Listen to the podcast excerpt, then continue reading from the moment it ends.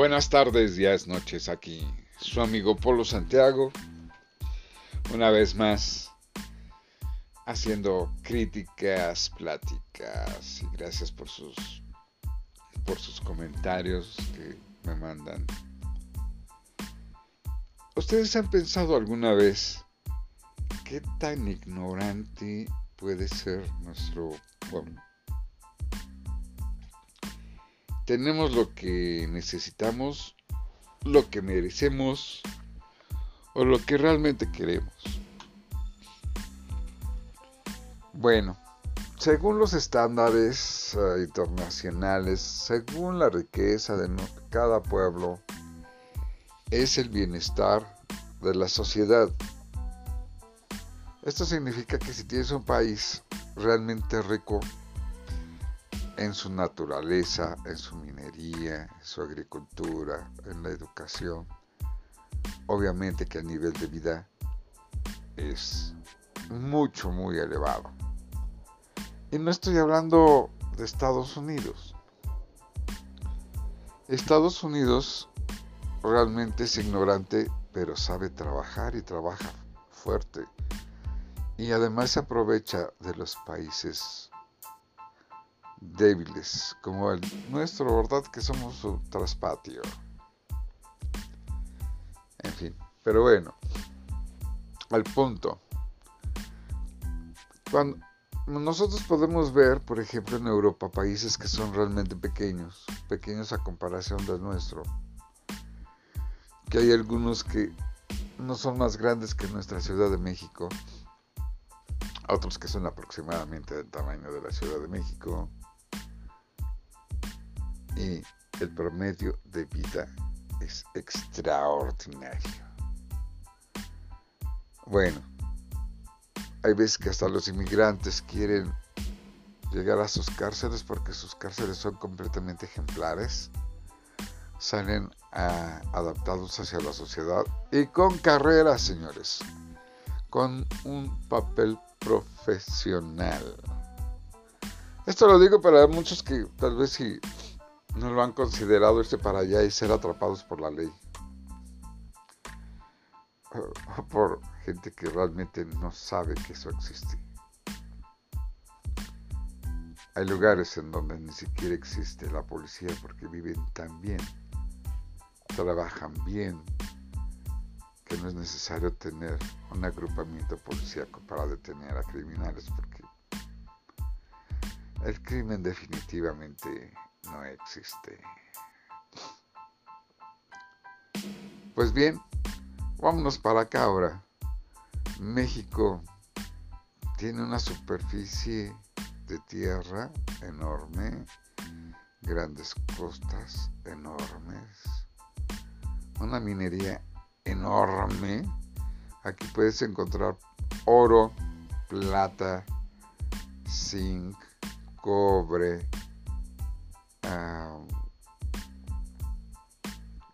materiales que se usan para eh, el espacio, para naves espaciales. Tenemos litio, que es una mina de las más grandes del mundo, que es más caro que el oro.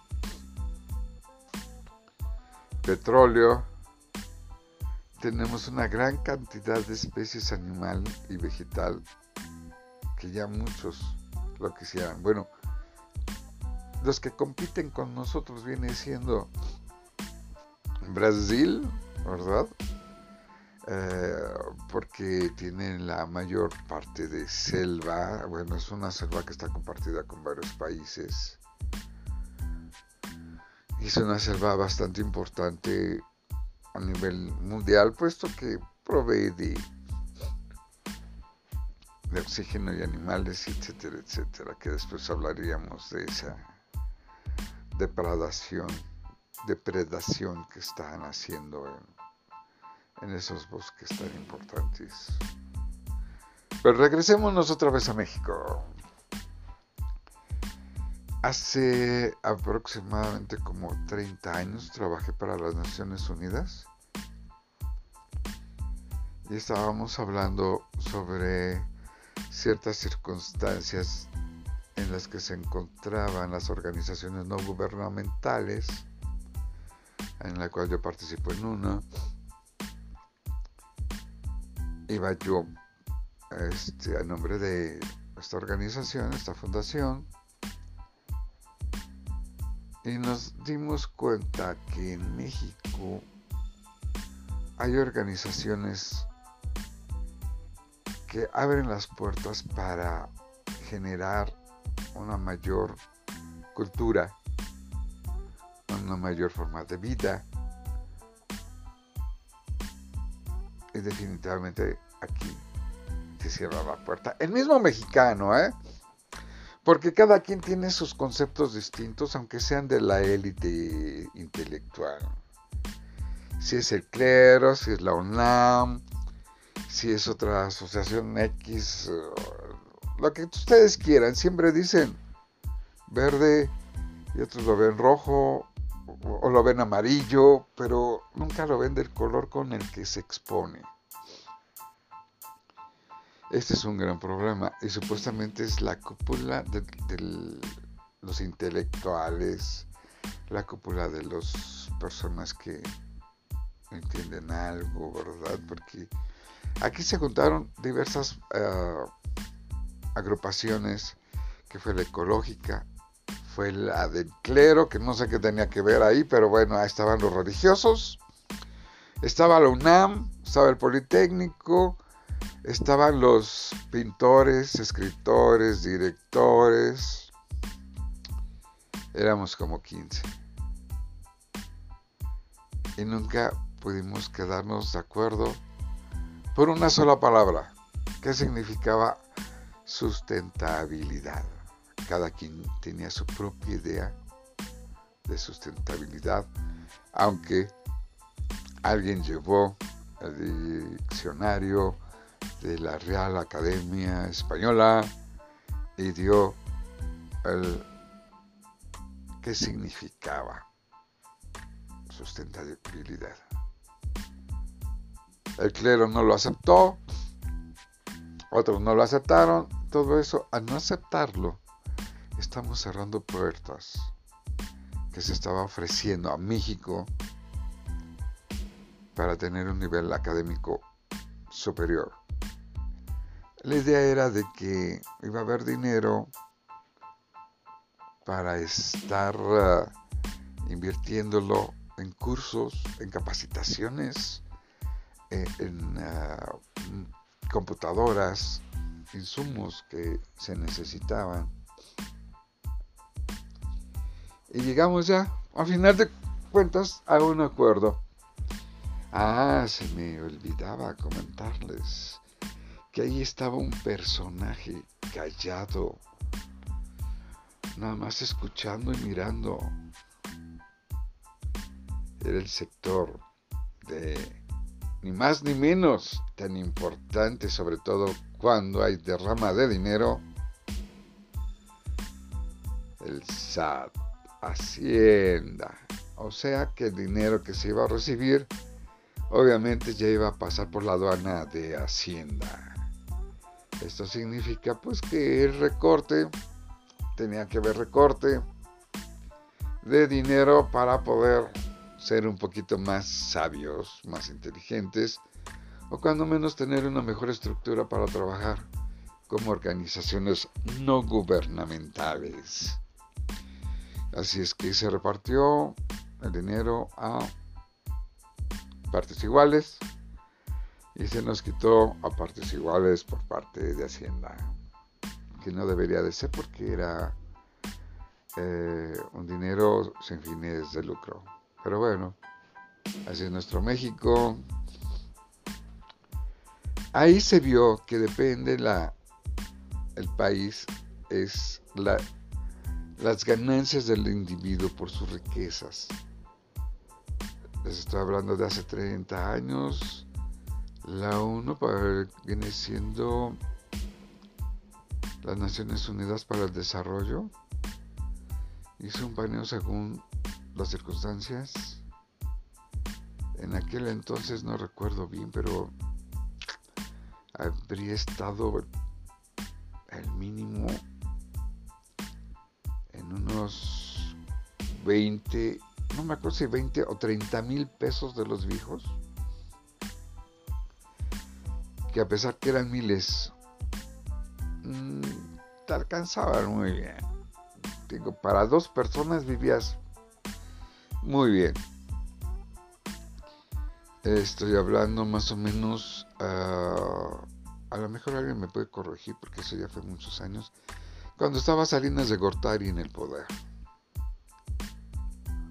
En aquel entonces el estudio arrojó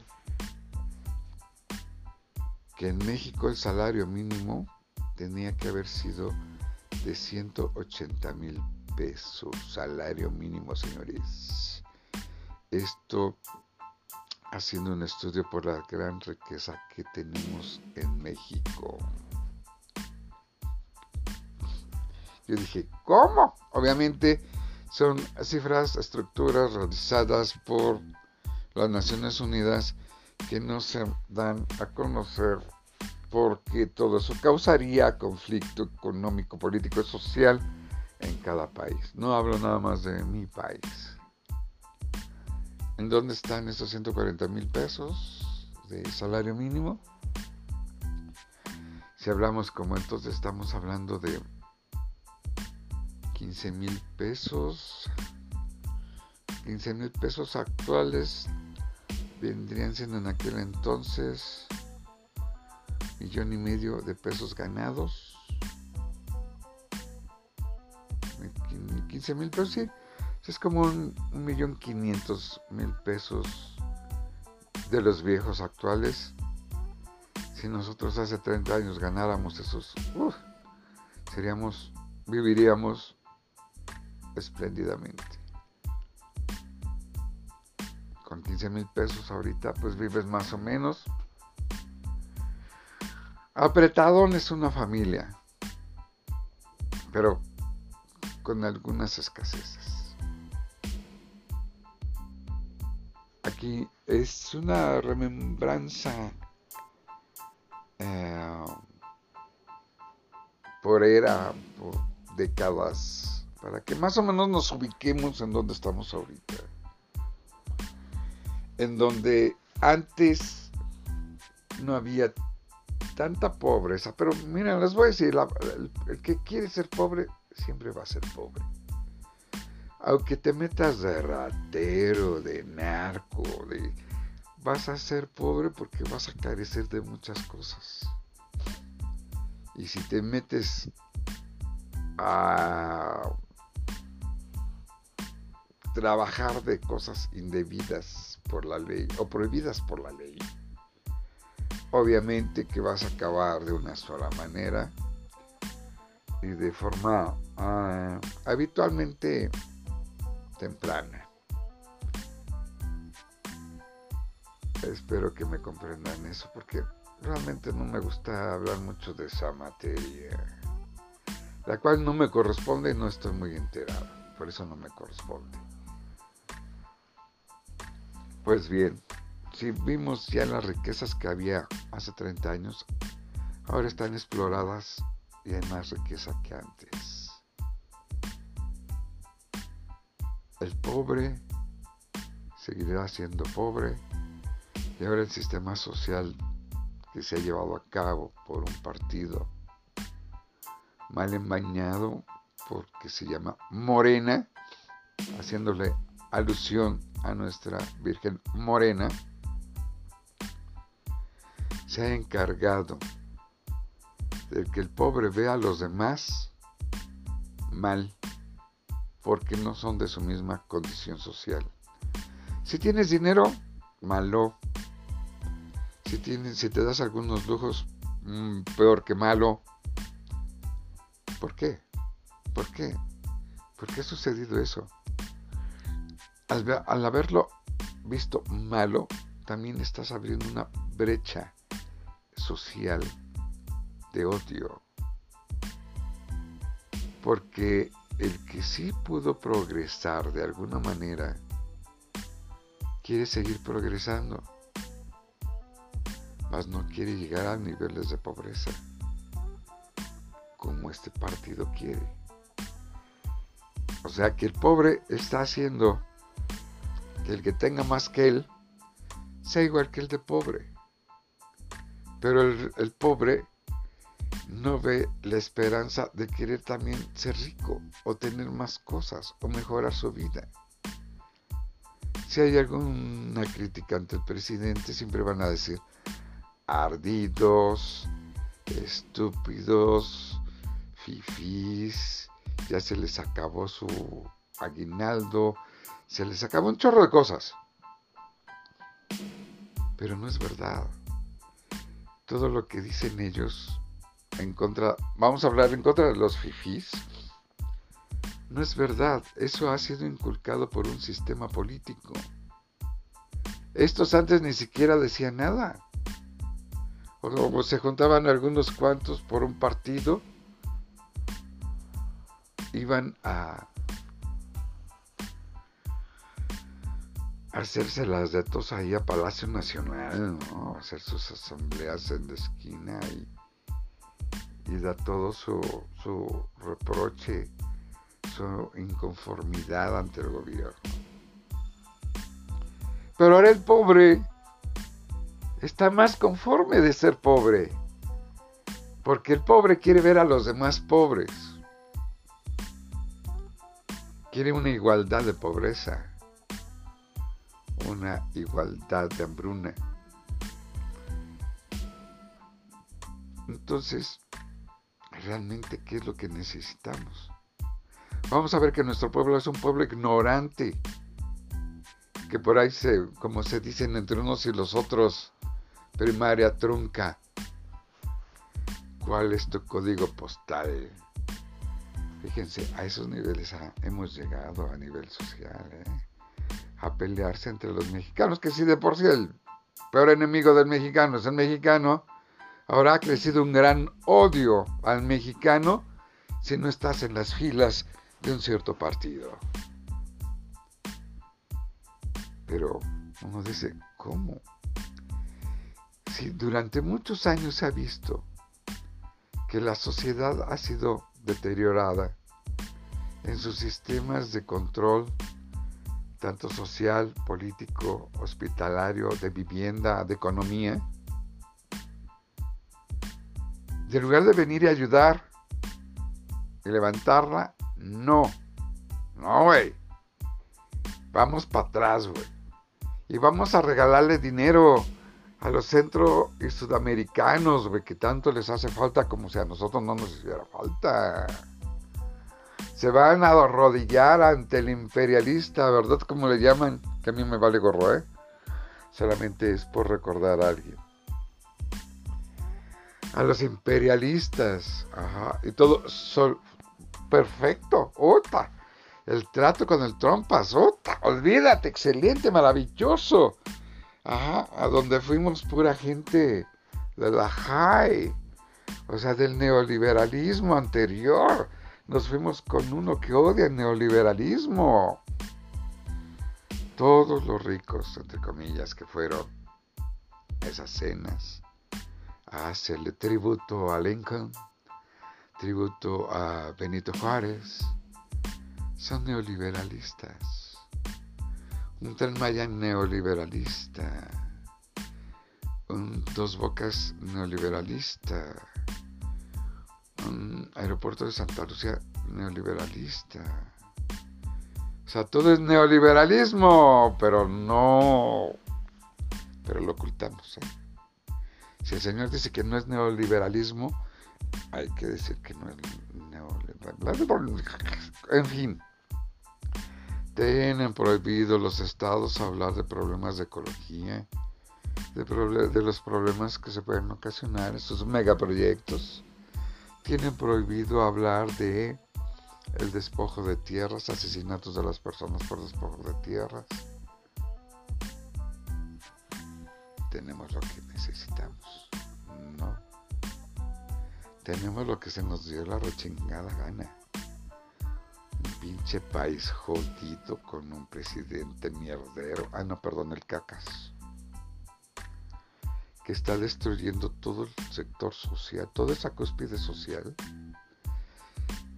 Que para muchos es malo, pero para muchos les voy a decir que costó mucho trabajo crearlo con partidos compuestos con pendejos presidentes que solo intentaron saquear al país. Todo país se fundamenta en tres clases sociales, no nada más en una, son en tres. Una es más grande que la otra sucesivamente. En cualquier parte del mundo se verá. No debemos de ser un país innecesariamente pobre, como le he dicho muchas veces, y menos con un presidente con una mente pobre, que solamente lo que hace es contaminar a los pobres de dinero o económicamente hablando, con más pobreza dividiendo al país. Tenemos varios ejemplos en América. Tenemos un Cuba y tenemos un país que fue dañado tremendamente y es un país muy rico que es Venezuela. ¿Quieren eso? No hay problema. Eso tendrán. ¿Quieren mejorar? No hay problema. También se va a mejorar. Señores, no les puedo pedir mucho a muchos porque son ignorantes carecen de materia gris porque ya tienen caca igual que el otro, igual que Don Cacas. Pero los pocos que no caemos en eso, aprovechemos y libremos esta pandemia cacal, esta pandemia del COVID-19, que ya saben, cayó como anillo al dedo. Se despide esto de su amigo Polo Santiago y recuerden que esto no es posible sin belladondevayas.com. En fin, que tengan buena tarde, día, noche y seguimos con otro podcast.